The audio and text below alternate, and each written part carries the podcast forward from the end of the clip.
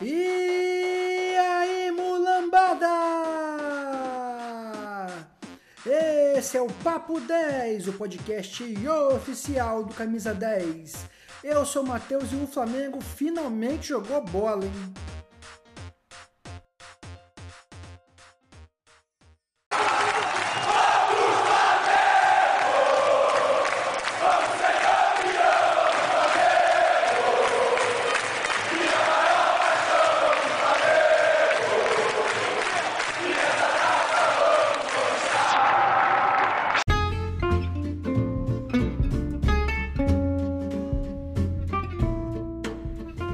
Recadinho pessoal, e hoje eu vou falar com você do aplicativo Camisa 10. Boa parte de vocês ouve o Papo 10 no Camisa 10, mas em torno de 50 a 60% escutam em outras plataformas. Então, eu estou falando para você que ouve o Papo 10 em outra plataforma, plataforma. O Camisa 10 é o melhor aplicativo de todos que existem nas lojas sobre o Flamengo. Ele é completo, tem a história das camisas, tem os resultados, tem vídeos, tem os dados, estatísticas, tem mapa de calor. Cara, ele é fantástico. Se você não conhece, corre lá. Tem para Apple, que é difícil, tem. Só tem um aplicativo sobre o Flamengo, a não ser o aplicativo oficial do clube, que é o Camisa 10. E para Android, óbvio, né? Corre lá e baixa Camisa 10. Se você se arrepender, pode vir me cobrar, mas eu tenho certeza que você não vai, porque ó, é bom pra caramba.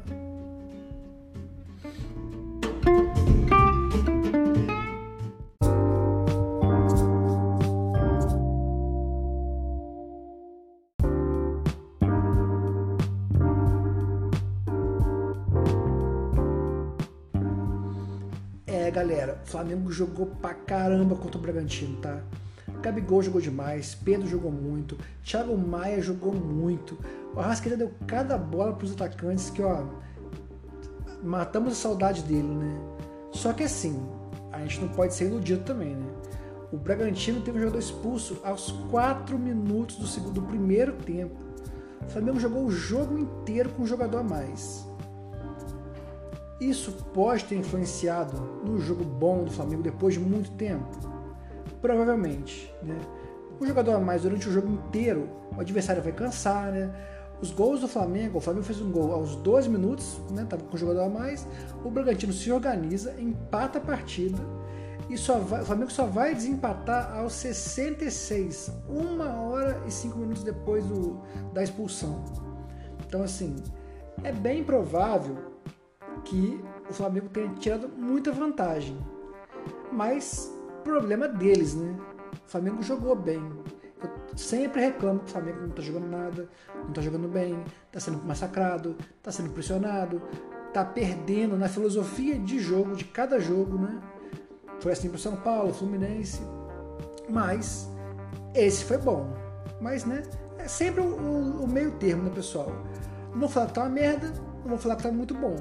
Porque teve um jogador a mais. Só que foi bom, muito bom, pelos três pontos. Como eu tinha falado antes da partida aqui, o Flamengo tá perigando não conseguir a vaga na Libertadores pelo Brasileirão. O Flamengo hoje é o quinto, a dois pontos do Z4, do G4. E assim, conseguir a vaga para pré-Libertadores é um problema. Atrapalha muito o ano do time. Ele não faz a pré-temporada como deve ser feito. Então, conseguir a vaga no G4 é primordial. O Flamengo deve conseguir pelo menos um título das Copas, o que já vai garantir a vaga direta. Só que assim, a gente não pode contar com isso, né? O Flamengo jogou bem no domingo, mas ficou muito tempo sem jogar bem. Tanto que não ganha, não ganhava há cinco jogos no Brasileirão. Então, assim, é importante conseguir a vaga no Brasileirão para evitar maiores problemas na temporada que vem. Né? E, de novo, foi um excelente jogo. O time mostrou muito repertório, muito. Coisa que não vinha mostrando. Mostrou poder de fogo, mostrou dois atacantes que estão na área. Gabigol, esse, esse jogo entrou na área, fez gol dentro da área, perdeu um pênalti, mas acontece, bateu do jeito dele, bateu bem pra caramba. ele não perdeu, perdeu azar, né? A bola foi um pouquinho pro lado a mais do que deveria ter ido. Então, assim, esse jogo eu fiquei satisfeito. Só que aquela coisa que eu já falei, né? o Flamengo jogou um jogo inteiro com cara a mais. Isso faz diferença, até no final do jogo, pelo cansaço do adversário. Então, vamos nos empolgar, mas sempre ponderando, sempre sendo racional. Né? Foi bom, mas pode ser que né, tenha tido muita influência do jogador menos do Bragantino. E além dos quatro gols, o Flamengo teve muita chance. O goleiro pegou tudo, cara. Esse goleiro é desgraçado. Todo jogo com o Flamengo ele fecha o gol, impressionante. E teve uma bola do Arrascaeta que estou na gaveta, ele buscou lá na gaveta. O, deu, o, o Vidal o, deu para a câmera da Globo, pegou o Vidal apontando para o goleiro, para o Dorival e fazendo assim, ó, apontando para o olho, tipo assim. A minha leitura foi que o Vidal pediu contratação do goleiro, né? Que realmente pegou demais. Era preciso uma goleada maior ainda. Mas conseguimos três pontos, excelente resultado. Vamos pensar no próximo jogo porque o Flamengo ainda é o quinto do Brasileirão e a gente tem que chegar mais, mais em cima na tabela.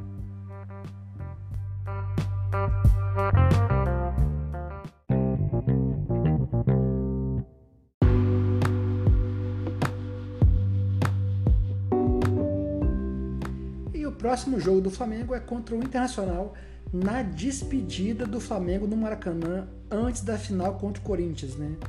Então é um jogo importante para continuar brigando pela, pelas cabeças do Brasileirão, né? Pela vaga no G4 e para dar moral pro time, torcida encher o estádio, apoiar, para dar moral pro Flamengo e o time sair com moral para Cuiabá para depois voltar para São Paulo enfrentar o Corinthians na final da Libertadores, na Copa do Brasil. Se o Flamengo decepcionou demais esse ano, o mesmo a gente não pode falar da torcida, né? Que sempre comparece, sempre dá seu show. Então, assim, nesse quesito de força para o time, eu tenho certeza que o Flamengo vai deitar e rolar, né? Vai, a torcida vai encher o estádio, o time vai embalado, vai ganhar do Inter com certeza, vai ganhar do Cuiabá e vai chegar no jogo contra o Corinthians cheio de moral, pessoal. Tenho certeza. Eu só não garanto, né, como é que vai ser esse jogo. Mas eu tô, agora eu tô falando sério. O Internacional tá, tá vindo de, um, de cinco jogos muito bons, ganhou três dos cinco. Não à toa, chegou na segunda posição, tá apenas sete pontos do Palmeiras, né? Então, assim, sete ou dez, né, que o Palmeiras vai jogar ainda. Ah, mas assim, tá na posição que a gente devia estar, tá, né? Hoje ele tá cinco pontos na frente do Flamengo. E quando a gente olha há poucas rodadas atrás, não tava assim. Ele disparou agora nos últimos jogos, então assim, eles estão bem embalados. E agora falando sério, não sei se é um jogo fácil não, tá? Não sei não. Ele tá embalado e o Flamengo ganhou o último jogo, mas estava desembalado, né? estava jogando muito mal, tanto que não ganhava cinco jogos no brasileiro e ganhou, né, muito bem de um adversário com um jogador a mais, a menos. Então assim, é bom manter as barbas de molho, mas o estádio vai estar cheio. É uma boa oportunidade do Flamengo testar, do Dorival testar jogadores, por exemplo, Varela, né, que não tem, não, quase não jogou no Flamengo. Rodinei está é, garantindo a posição, mas o Rodinei a gente sabe que tem falhas defensivas e é muito importante o Dorival testar o Varela, porque vai que ele joga bem. A gente garante que o lado direito do Flamengo vai estar mais protegido do que com o Rodinei, né? Embora eu goste do Rodinei, eu não acho que ele seja esse, esse terror, esse pesadelo que todo mundo fala, não. Eu gosto dele. Mas a gente sabe que ele falha na defesa, né? Isso aí não tem como negar. É, então, vai que o Varela dá mais certo, né? Então, eu, se não fosse o Dorival, botaria o Vidal. Difícil porque vai tirar quem, né? Thiago Maia jogando muito, João Gomes mais ainda. Mas eu acho que o, o Vidal dá cancha pro time, ele traz experiência, traz maturidade. O time do Flamengo é muito novo, né? Então eu acho que o, o rival, o Vidal é um excelente reforço pro Flamengo. Então assim, eu não abriria mão dele como o Dorival tem feito, né? Por merecimento, ele tá botando o Thiago Maia e o João Gomes. Mas se você tem um jogador melhor, né, por que não testar, né? Botar mais para jogar. Eu faria isso. Colocaria Vidal e Varela. De resto, ia todo mundo pro jogo, tem, tem que ganhar. Tem que ganhar, tem que ganhar a partida e também tem que preparar o time, entrosar, porque time tem jogado as Copas e há muito tempo que não tem jogo de Copa, né? Só tem tido o Brasileirão. Então o time titular mesmo não, não tá jogando junto. Talvez tenha perdido um pouco do entrosamento. Então é hora de colocar esses caras para entrosar mais ainda, testar o time e preparar contra a final, para a final contra o Corinthians, que vai ser um jogo bom. O Corinthians está subindo muito, está em, fase uma, uma ascendente. Não vai ser fácil, pessoal. É bom o Flamengo tá nos cascos na outra quarta. Não é isso? Deixa eu ver aqui. É, cadê? Abre o camisa 10, tem todas as informações. É, quarta contra o Inter, sábado contra o Cuiabá. Na outra quarta, o Flamengo tem que estar nos cascos, porque o jogo é lá em São Paulo, é muito importante e a gente precisa desse título para garantir vaga na Libertadores, para garantir muito dinheiro que a Copa do Brasil dá e para tirar a senhaca da Copa do Brasil, né? Ganhamos há 10 anos atrás, de lá para cá foram dois ou três vices, campanhas horríveis. A gente precisa desse título para tirar a senhaca da Copa do Brasil. Eu quero muito. Então, para ser campeão, passa por um time entrosado, na ponta dos cascos, e para isso, os dois jogos que faltam, Inter e Cuiabá, são muito importantes. Vamos ver na quarta como o time se comporta, né? Vamos ver se aquele show que deu no domingo foi por causa do time mesmo ou se foi por causa do jogador a mais.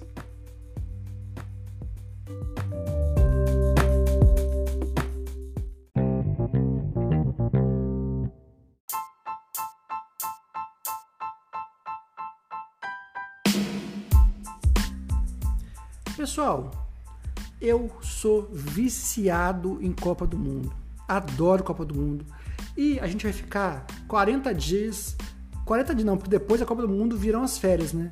Então não tem muito assunto para falar sobre o Flamengo. Então eu quero fazer uma experiência com vocês.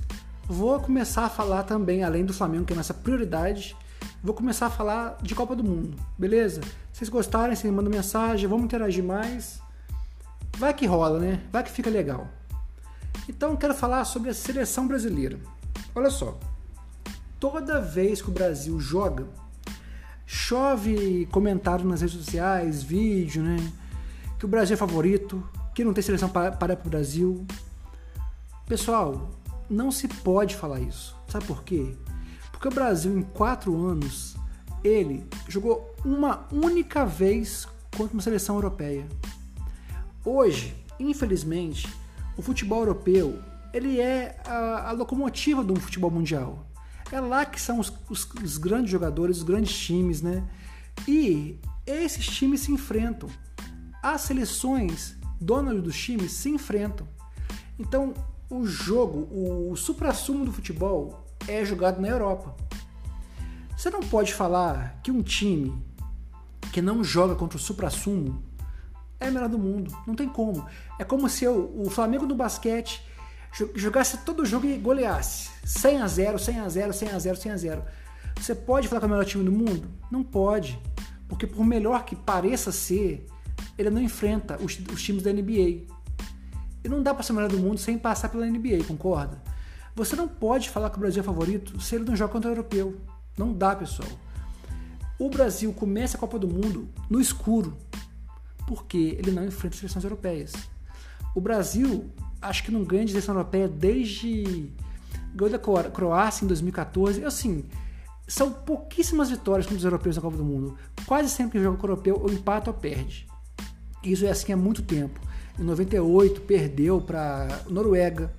Em 94 empatou com a Itália, não ganhou, ganhou nos pênaltis. Jogo dificílimo contra a Suécia. Eu lembro, eu, eu, eu acompanhei essa Copa, sou velho. Os dois jogos contra a Suécia foram muito difíceis.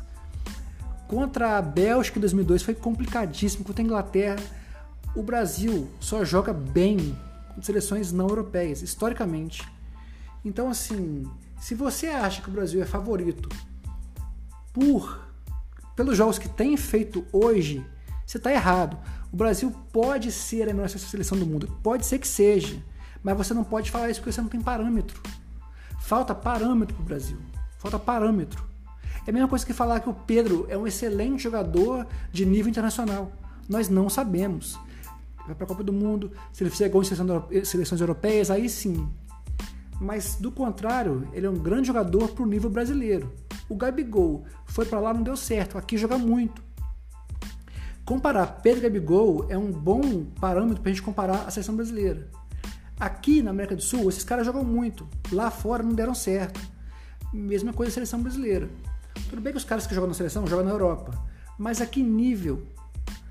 Antes, os jogadores da seleção brasileira eram melhor do Milan, melhor do Barcelona, melhor do Real Madrid, melhor da Inter de Milão. Né? Falo de Adriano, eh, Ronaldinho, Roberto Carlos, né? Esses caras, esses caras eram os melhores nos melhores times. Hoje, o nosso craque é um jogador que é melhor, é um, não é o melhor mais, né? É o terceiro melhor do PSG, que não ganha nada na Europa. O Bruce Júnior, que é um craque para mim, não é bem um craque, ele é uma promessa de craque. Não tá pronto ainda. Então, assim, concluindo, a gente não pode falar que o Brasil é favorito. Ele pode até ser, mas a gente só vai saber isso quando começar a Copa do Mundo.